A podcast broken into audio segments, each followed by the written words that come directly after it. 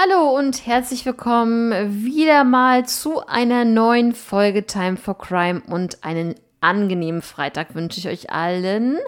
Schön, dass ihr wieder mit dabei seid und wir sind heute ja einmal in Polen unterwegs und einmal gehen wir nach Großbritannien und heute ist die 89. Folge. Es ist ja wirklich mega, wie die Zeit rennt, ne? Und ja, ich äh, hoffe, es geht euch gut. Und dann würde ich sofort sagen, wir starten gleich in den ersten Fall.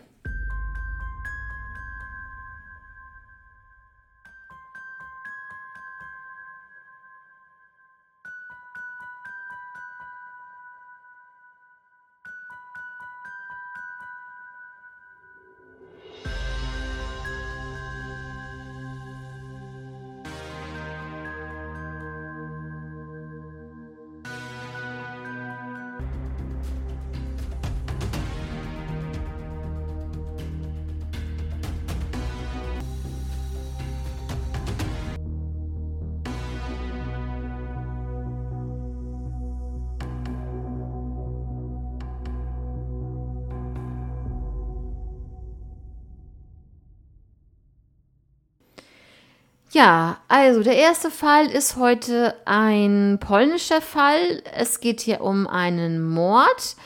Und zwar gehen wir in das Jahr 1997. Es geht hier um Ursula Smolinska. Sie wurde 1963 geboren, hatte einen Bruder und eine Schwester.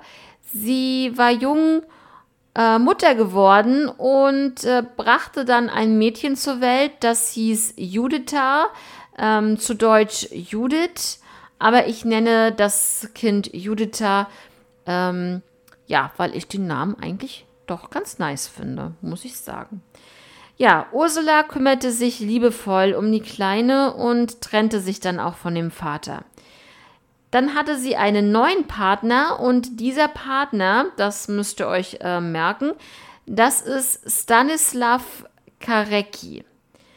Er war früher Holzfäller und ähm, arbeitete in den umliegenden Wäldern.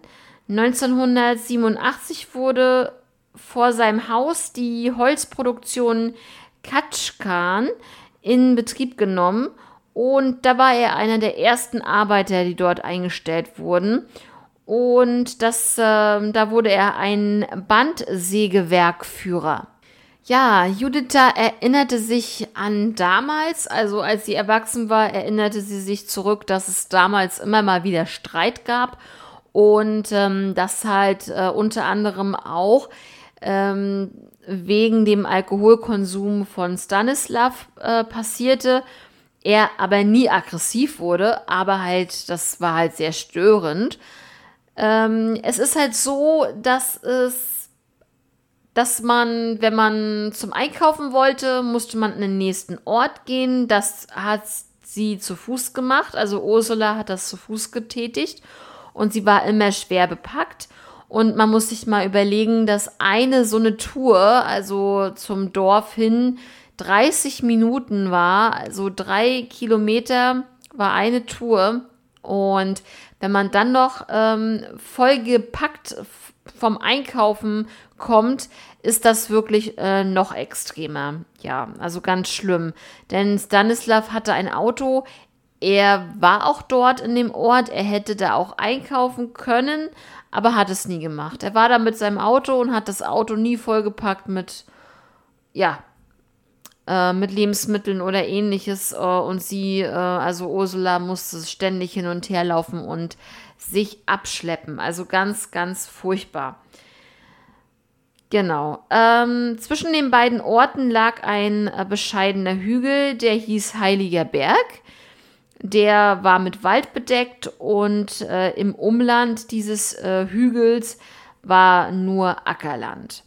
1997 war Juditha elf Jahre alt und äh, ja, sie, man muss sich überlegen, das war wirklich eine komische Zeit zu dem, ähm, zu, zu dem Zeitpunkt, denn wenn sie zur Schule wollte, musste Judith da zehn Kilometer alleine zurücklegen. Ob sie jetzt mit, ja, mit dem Fahrrad fuhr, ob sie zu Fuß ging, völlig egal. Sie musste diese zehn Kilometer wirklich als elfjähriges Mädchen alleine zurücklegen.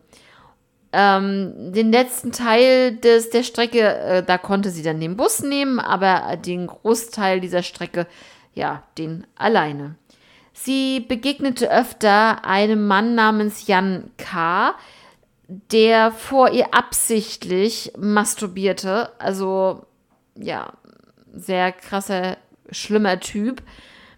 Von da an fuhr Judith da ähm, mit dem Fahrrad. Also Ursula meinte, das wäre auf jeden Fall besser, als wenn sie zu Fuß geht, weil mit dem Fahrrad ist es dann, es hört sich jetzt komisch an, wahrscheinlich äh, schwieriger, äh, sie zu entführen oder ich weiß es nicht. Ich weiß nicht, was sie sich gedacht hat dabei, sorry.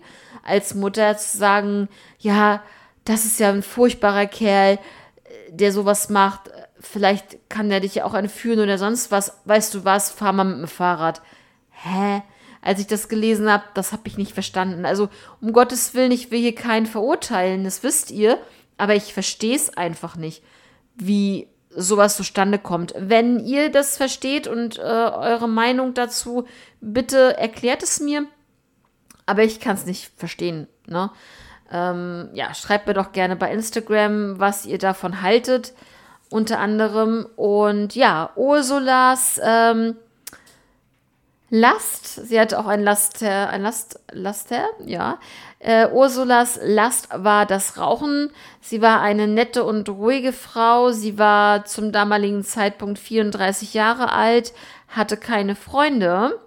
Stanislav war regelmäßig bei Nachbarn zu Besuch und er war auch viel bei einem, der hieß auch Jan, aber das war Jan Gill. So hieß er. Ursula fand ihn widerlich. Ähm, dieser Mensch war aggressiv und er hatte einfach ein unangemessenes Verhalten ihr gegenüber. Dann kam der Dienstag, der 7. Oktober 1997. Ungefähr um 5.50 Uhr begab sich Stanislav dann zur Arbeit, wie ich schon gesagt habe, diese Holzverarbeitungsfabrik war genau gegenüber. Also er brauchte nur einmal kurz über die Straße gehen, also ganz entspannt. Um 7.30 Uhr schickte Ursula dann ihre Tochter Judith dann äh, zur Schule. Judith traf dann auf Jan Gill, auf, dem, auf den Nachbarn, der so ein bisschen äh, aggressiv äh, manchmal ist und äh, widerlich, so wie Ursula sagt. Er war auf dem Weg zum Haus der Familie und fragte Juditha, ob Stanislav zu Hause wäre. Sie meinte, er ist schon zur Arbeit gegangen, aber die Mutter wäre halt noch zu Hause. Er ging dann trotzdem weiter, was sie ein bisschen eigenartig fand, weil sie sich dachte, naja, ich habe ihm gerade gesagt, äh, mein Stiefvater ist nicht zu Hause, er geht aber trotzdem dahin. Aber okay, als Kind denkt man sich ja vielleicht nichts. Äh, er fragte dann nach Ursula, nach Stanislav und er wollte einfach einen Termin mit ihm haben zum Brennholz sammeln im Wald. Und äh, ja, sie meinte so um gegen 14 Uhr wäre Stanislav dann wieder zurück. Da könnte er dann auf ihn treffen und den Termin dann vielleicht mit ihm dann halt selber vereinbaren. Und genau, sie bat ihn dann um ein paar Zigaretten. Ja, und danach ging Jan Gil zu diesem Sägewerk, dann nach Hause zum Geld holen und dann fuhr er per Anhalter in den nächsten Ort. Das war ein rotes Auto. Er sah Ursula aber nicht, denn Ursula meinte nämlich an diesem Tag, dass sie noch in den Nachbarort äh, gehen möchte, um sich dort ähm, ja, Zigaretten zu holen. Und deswegen hat er gedacht, als er da lang fuhr, schaue ich mal, ob ich Ursula sehe. Vielleicht ist sie ja schon unterwegs. Er hat sie aber nicht gesehen. Das letzte Mal lebend gesehen wurde Ursula von einer Mitarbeiterin des Sägewerkes, denn ungefähr zwischen 10.30 Uhr und 11.30 Uhr ging Ursula an dem Sägewerk vorbei Richtung des anderen Ortes. Sie trug ganz normal eine Hose und eine Jacke auch darüber. Ungefähr um 14.05 Uhr kehrte Stanislav dann endlich nach Hause und er wartete auf Ursula, die nicht mit dem Essen auf ihn wartete, was wirklich sehr ungewöhnlich ist. Er meinte halt noch, vielleicht ist sie ja noch unterwegs, ich warte mal. Dann fuhr er in den nächsten Ort und hat da natürlich überall nach ihr gefragt, hat natürlich auch gesucht und sie nicht gefunden. Und dann hat jemand zu ihm gesagt, dass Ursula gar nicht im Ort war heute. An diesem Tag war sie nicht in diesem Ort. Was seltsam ist, weil, wie gesagt, sie wollte ja dorthin und Zigaretten holen. Er, er traf aber in diesem Ort den Jan Gill und äh, später kam Judita dann auch von der Schule nach Hause und merkte, dass ihre Mutter weg war und Stanislav dachte, sie ähm, ist bei ihrer Mutter. Also Ursula wäre bei ihrer Mutter. Ja, die beiden Männer verabredeten sich für den nächsten Morgen, um da das Brennholz halt zu sammeln, das, was der Jan Gilja vorhatte. Und ja, sie machten keine Vermisstenanzeige. Und dann denke ich mir so, wenn deine Frau nicht nach Hause kommt, die überhaupt nicht Bescheid sagt oder ähnliches, ähm, muss man dann nicht irgendwie denken, da ist irgendwas passiert? Oder hat er wirklich gedacht, sie bleibt alleine bei der Mutter über Nacht? Äh, schon seltsam. Ja, gegen 17 Uhr kehrte Stanislav dann von diesem Einsatz sozusagen wieder zurück. Und auf einmal stand der Bruder und auch die Mutter von Ursula vor der Tür und waren wirklich sehr besorgt. Und alle suchten nach Ursula, aber sie fanden nichts. Am 8. Oktober 97 meldete Stanislav Ursula dann als vermisst, also einen Tag später erst. Die Suche beginnt dann wiederum einen Tag später, am Donnerstag, den 9. Oktober 97. Ähm, die Dorfbewohner suchten mit, sogar die, was ich ganz toll finde, sogar die Mitarbeiter des Sägewerks suchten nach ihr. Um 11.45 Uhr fand Ursulas Bruder ihre brutal zugerichtete Leiche. Auch hier muss ich wieder eine Triggerwarnung aussprechen. Ganz, ganz wichtig. Also wer das nicht hören möchte, scrollt einfach weiter und dann geht es nachher für euch, ja, an anderer Stelle weiter. Genau. Also, Ursula lag im hohen Gras bei dem speziellen Hügel, von dem ich euch ja erzählt habe schon, etwa 150 Meter von der Straße entfernt und 15 Meter von einem Entwässerungsgraben entfernt. Ursula lag auf der rechten Seite von der Hüfte abwärts nackt. Ihre Unterhose lag neben dem rechten Bein und ihre Hose und die Strumpfhose waren unter dem Körper des Opfers. An der Unterhose fand man dann später auch Haare. Ihre Jacke war aufgeknöpft, ihr BH, das T-Shirt und der Pullover waren zerschnitten und ungefähr 1,50 Meter entfernt lagen ihre Schuhe und eine gelbe Plastiktüte mit der Aufschrift Cash. Darin Teil einer zerrissenen ähm, Kondomverpackung mit dem Wort Nimil, N-I-M-I-L, Nimil. Und die, ihre Brieftasche fehlte.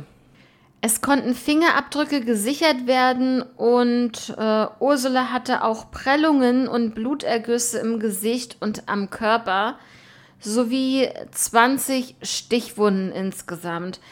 Entweder mit einem langen Messer wurde dies ausgeführt oder mit einem Bajonett. Es gab auch Abwehrverletzungen und unter den Fingernägeln fand man dann auch Spuren des Mörders. Das bedeutet, der Mörder muss zerkratzt sein. Und äh, ja, was auf jeden Fall sehr interessant ist, und ähm, was eventuell ihn auch ja verraten könnte. Sagen wir es einfach mal so. Die Todesursache waren Herz- und Lungenschäden infolge der Stichwunden und es gab keinen sexuellen Kontakt und es war auch kein Alkohol im Blut vorzufinden. Die Befunde weisen eindeutig auf ein sexuelles Motiv hin, aber es gab ja keinen Missbrauch oder keine Vergewaltigung. Und eventuell wurde sie aber nach ihrem Tod vergewaltigt. Das konnte man wohl irgendwie nicht nachweisen, denn es gab hier keine Spuren. Das heißt, es muss ähm, ja, wie schon in der Tasche zu sehen ist oder in, dem, in der Plastetüte, äh, ein Kondom benutzt worden sein. Man vermutet, dass Ursula etwas später dort abgelegt wurde und ähm, denn zwischen dem Verschwinden und der Auffindung ihrer Leiche vergingen drei Tage.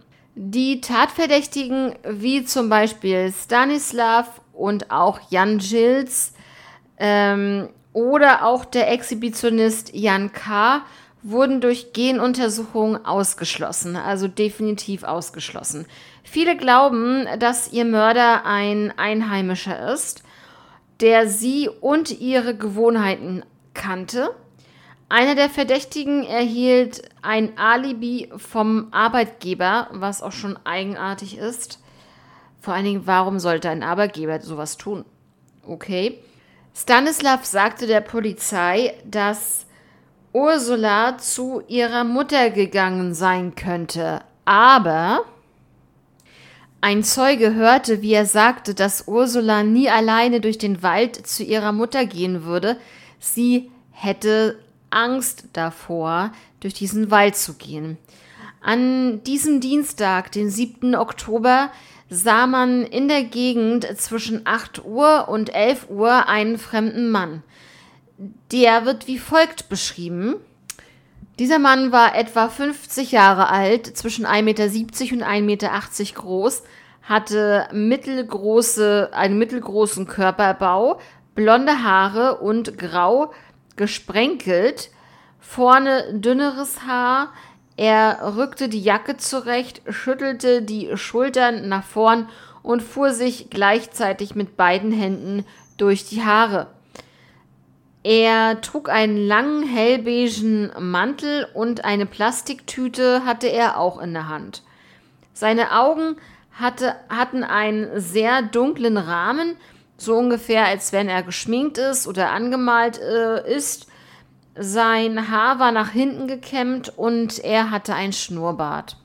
Dann erinnerte man sich auch, an diesem Tag wäre dann an der bestimmten Bushaltestelle ein psychisch kranker Mann gewesen, der ein Messer in der Hand hatte. Und ähm, ja, er, die, dieser wurde gefunden und überprüft, aber ausgeschlossen als Täter. Fahrzeuge auf der Straße, die die Produkte des Holzwerks äh, transportierten, wurden auch überprüft, denn es hieß, könnte natürlich auch so ein Lkw-Fahrer gewesen sein, der ja Ursula dann einfach auf der Straße gesehen hat. Am 31. August 1998 wurde, wurden die Untersuchungen eingestellt. Die Bewohner waren sehr unzufrieden mit der Polizeiarbeit und fanden einfach, dass sie am Leichenfundort sich wirklich sehr unprofessionell verhalten haben. Wie zum Beispiel, sie gingen an den Fundort, wohin sie auch gehen wollten und ja, verwischten sozusagen die noch vorhandenen Spuren und es wurde auch nicht abgesperrt. Stanislav stellte Juditha dann auch komische Fragen, was sie dann natürlich auch ihrer Tante erzählte. Und ähm, er fragte zum Beispiel, was würde sie machen, wenn ihre Mutter nicht mehr nach Hause kommen würde.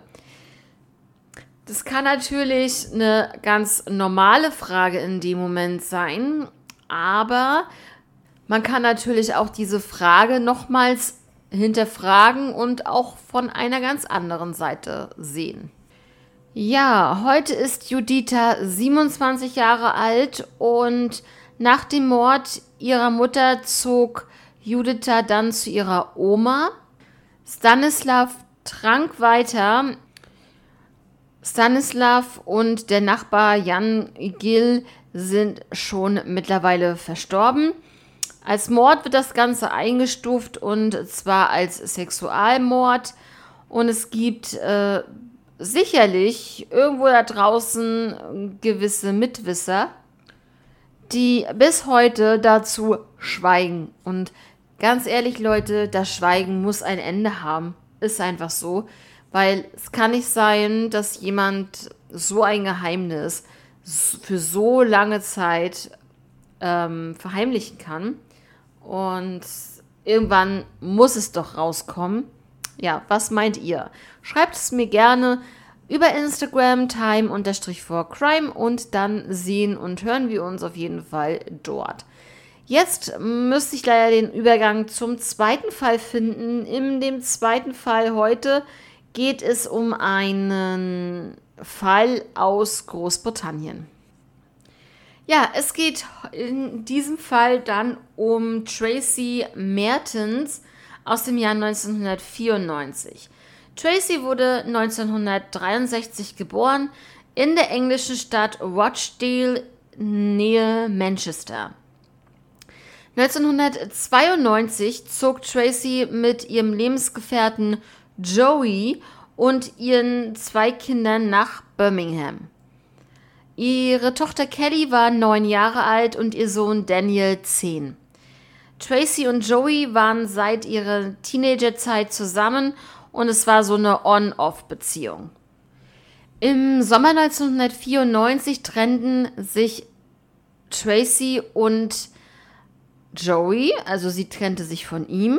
Sie brachte dann die Kinder nach Watchdale, um bei ihrer Schwester zu sein. Tracy wollte nicht, dass Joey weiß, wo sie war. Und das ist wirklich so ein komisches Verhalten. Warum wollte sie nicht, dass ihr Ex wusste, wo sie war? Also da muss irgendetwas vorgefallen sein, was hier wirklich schon sehr eigenartig ist. Und wie gesagt, das Verhalten ist schon komisch, aber es ist auch sehr seltsam, dass Tracy dann zum Beispiel ihren Briefkasten verklebte. Warum um alles in der Welt macht man sowas? Die Fenster und die Vorhänge hatte sie immer zu. Später kehrte sie zu Joey zurück und sie zog, äh, sie zogen ähm, wieder nach Rochdale und äh, ja, die Frage ist hier, ob Tracy eventuell Angst hatte vor irgendetwas. Ja, dazu kommen wir dann später nochmal. Sie fuhr hin und her wegen dem Umzug. Als sie nach Birmingham zurückkehrte, hatte jemand das Wort Tod auf ein Fenster geschrieben. Und wie gesagt, Tracy war sehr beunruhigt und wollte halt ähm, wichtige Dokumentationen aus dem Haus haben. Sie übernachtete im Haus ihrer Schwägerin und sie besuchte in ihrem alten Haus am 23. Dezember 1994 ähm, sie besuchte das Haus und sie wollte ihr ihre Finanzdokumente oder Dokumente äh, holen. Es klopfte in dem Moment an der Tür, zwei Männer stürmten herein und fragten sie, wo denn Joey ist. Sie antwortete ihnen nicht und daraufhin verbanden sie ihre Augen und entführten Tracy. Mehr als vier Stunden später wurde sie auf den, auf den Stufen der Christ Church in Eton gezerrt, mit Benzin übergossen und angezündet. Also Leute, das ist wirklich sehr, sehr brutal. Und äh, auch hier nochmal eine Triggerwarnung. Bitte scrollt einfach weiter, wenn es für euch zu viel ist. Also sie wurde wirklich bei lebendigem Leib angezündet, was wirklich ganz, ganz schrecklich ist. Das will man sich gar nicht vorstellen. Erst Stunden später wurde Tracy dort gefunden, mit Verbrennungen am ganzen Körper natürlich. Ein Passant hörte gegen 17 Uhr ihre Hilferufe. Tracy erzählte noch ihre Geschichte. Er lag dann aber am 24. Dezember 1994 ihren Verletzungen. Es waren 90 bis 95 Prozent ihrer Haut verbrannt und das führte zum Schock- und Herz-Kreislauf-Versagen. Bei Erwachsenen muss man sich das vorstellen, also wie jetzt hier in dem Sinne, 90 bis 95 Prozent waren verbrannt. Und lebensbedrohlich ist es bei Erwachsenen ab 15 Prozent und bei Kindern zwischen 8 und 10 Prozent. Kommen wir natürlich jetzt einmal zu den Verdächtigen, in diesem Fall Tracy Mertens. Tracys Beschreibung der Entführer. Ja, ihr habt richtig gehört. Tracy hat erst einmal das Ganze überlebt. Sie hat ist nachher verstorben, aber sie konnte noch ihre Angreifer beschreiben.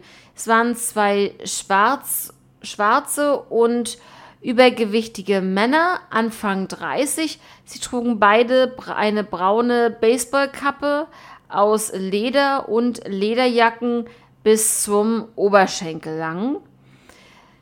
Sie fragte immer wieder oder sie fragten immer wieder nach Joey und sie hatten einen Birmingham-Dialekt. Aber auch einen anderen, eine andere Fremdsprache hatten sie äh, als Dialektform vorliegen.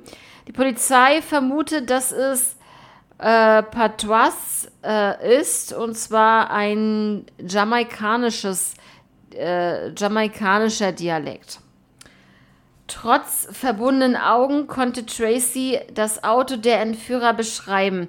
Es war wohl ein in Anführungszeichen vergammelter kanariengelber Mark II Ford Escort mit silberner Fahrertür und an der Heckscheibe ein gelbes Kuscheltier.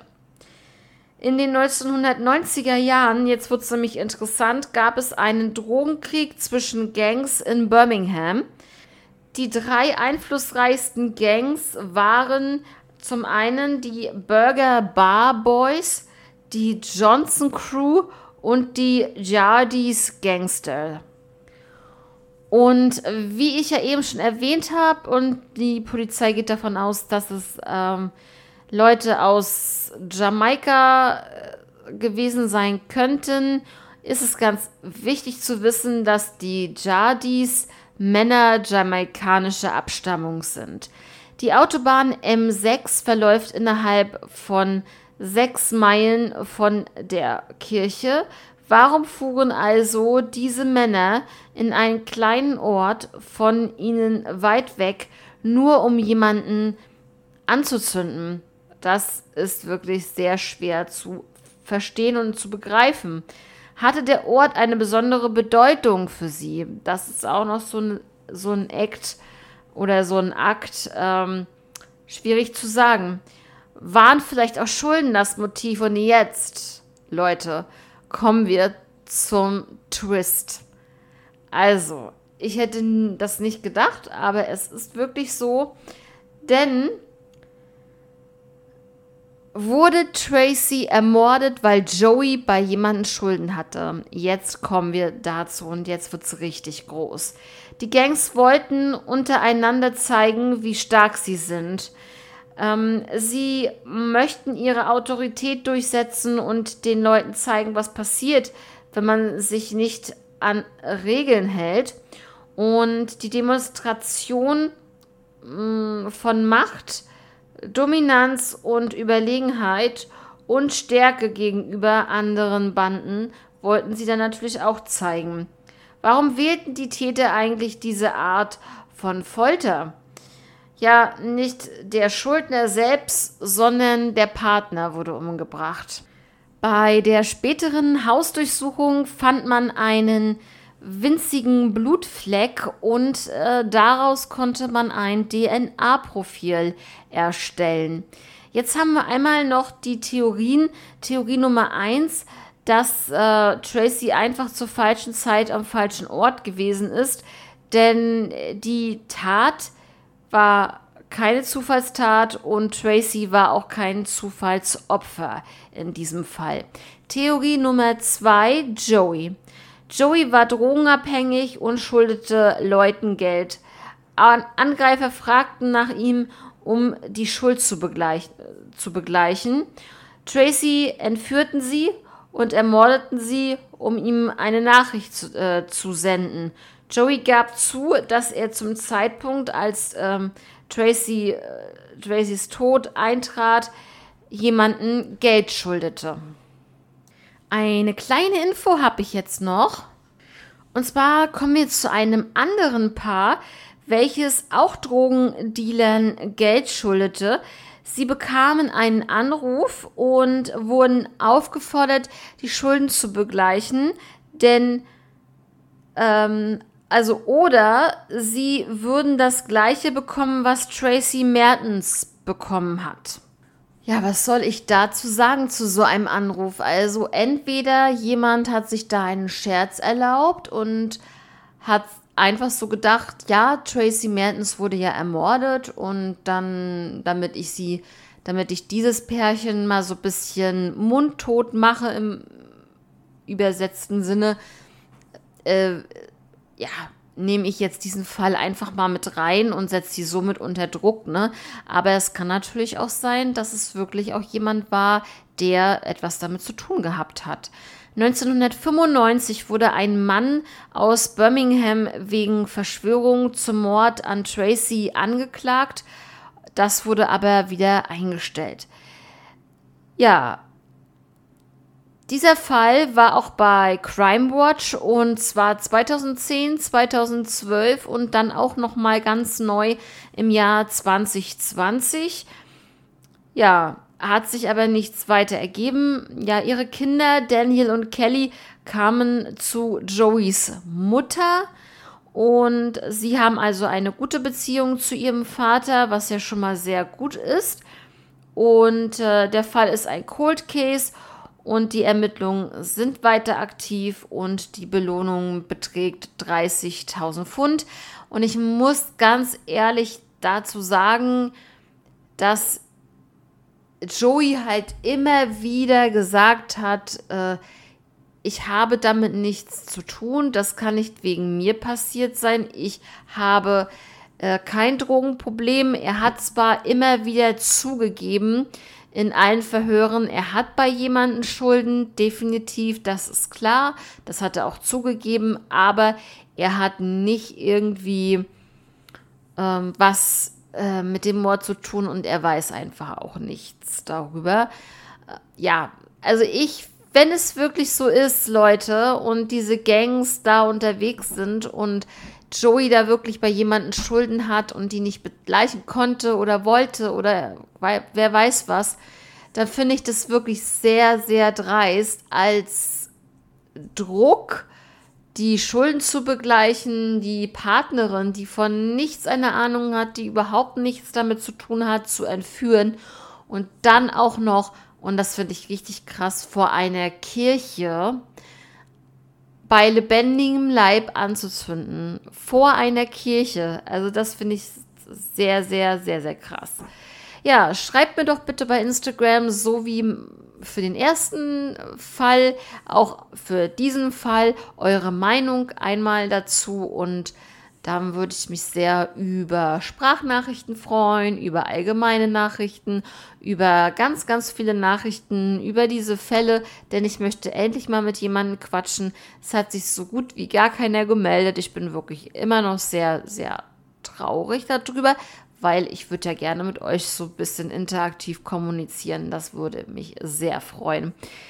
Ja, was soll ich sagen? Wir sind jetzt auch schon am Ende der heutigen Folge und jetzt wünsche ich euch noch einen, ja, angenehmen Freitag, ein wunder, wunderschönes Wochenende. Hoffentlich mit sehr viel Erholung, sehr viel Sonne, Spaß und, ähm, ja, falls ich das noch nicht gesagt habe, Erholung. Viel, viel Erholung natürlich. Genau, tankt eure Akkus auf und dann geht es wieder weiter. Vielleicht habt ihr ja auch gerade ähm, ja, Urlaub oder ähnliches ähm, und dann ähm, ja, dann habt einen schönen Urlaub. Also ich habe keinen Sommerurlaub. Ich habe ja gerade meine Arbeit gewechselt und da steht mir das nicht zu.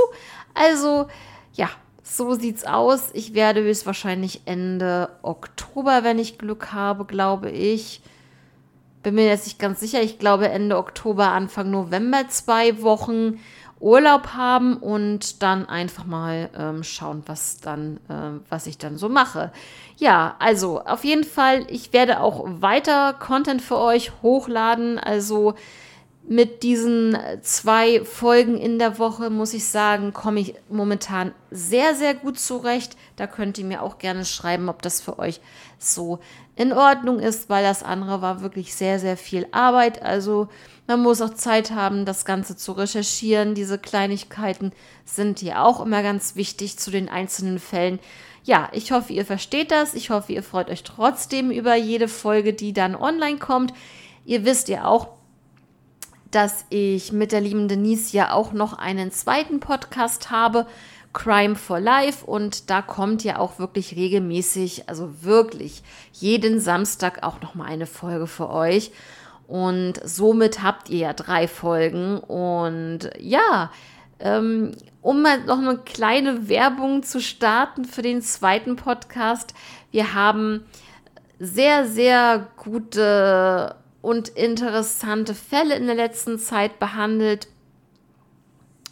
Und äh, ja, da hört doch einfach mal rein. Wir würden uns da sehr drüber freuen, wenn ihr auch äh, dort einmal rüberschauen und euch das anhören würdet. Und ähm, ja, auf jeden Fall sehr, sehr viele Fälle, die sehr interessant sind. Ich hatte ja jetzt den Serienmörder ähm, Fritz Hamann und dann hatten wir noch die Ermordung der Adlerwirtin, was auch sehr interessant ist. Also eine Wirtin, die am helllichten Tag in ihrer Gaststätte ermordet wurde wirklich sehr interessant. Äh, sehr, sehr lange liegt der Fall zurück. Das war im Jahr 1968. Wirklich sehr, sehr lange und äh, der Fall ist halt heute bis heute auch ungelöst. Also das war so in der letzten Zeit und ich hatte auch noch einen Fall gemacht und zwar geht es um das Geiseldrama von Gladbeck. Das könnt ihr euch auch gerne anhören. Das ist wirklich eine sehr tolle Folge geworden, wie ich finde. Und ja. Ja, und wie gesagt, ich wünsche euch jetzt ein angenehmes Wochenende. Wir hören uns auf jeden Fall am Dienstag wieder. Und ja, ihr könnt mir auch gerne Fallvorschläge senden. Ich werde auch bei Instagram jetzt demnächst auch mal ein ja, äh, eine kleine Umfrage machen und da könnt ihr mir auch Fallvorschläge reinschreiben. Das werde ich jetzt mal des Öfteren wieder tun. Ich bin ja gar nicht mehr dazu gekommen. Ich habe bald wirklich, ähm, man ist halt mit der Arbeit beschäftigt. Ich muss aber sagen, ich bin da zurzeit nicht mehr so eingespannt, wie es davor war und äh, habe wirklich so, ja, noch den ganzen Nachmittag Zeit zu recherchieren und äh, für euch die Fälle aufzunehmen und ähnliches. Also das, was alles so drumherum passiert. Und äh, es macht mir immer noch sehr, sehr viel Spaß und ich hoffe, das hört ihr und ich hoffe, das äh, ähm, wisst ihr vielleicht auch, weil ähm, ja, also das ist einfach ähm, True Crime und alles, was drumherum so passiert, das ist so meine Welt. Ich bin froh, dass ich hier mein äh, Mikrofon habe. Das ist alles ähm, wunderbar zum Anschließen und äh, ja, es funktioniert auf jeden Fall. Ja, und äh, jetzt habe ich wieder zu viel erzählt. Also wie gesagt, macht es gut, passt auf euch auf und ähm, bis Dienstag. Ciao.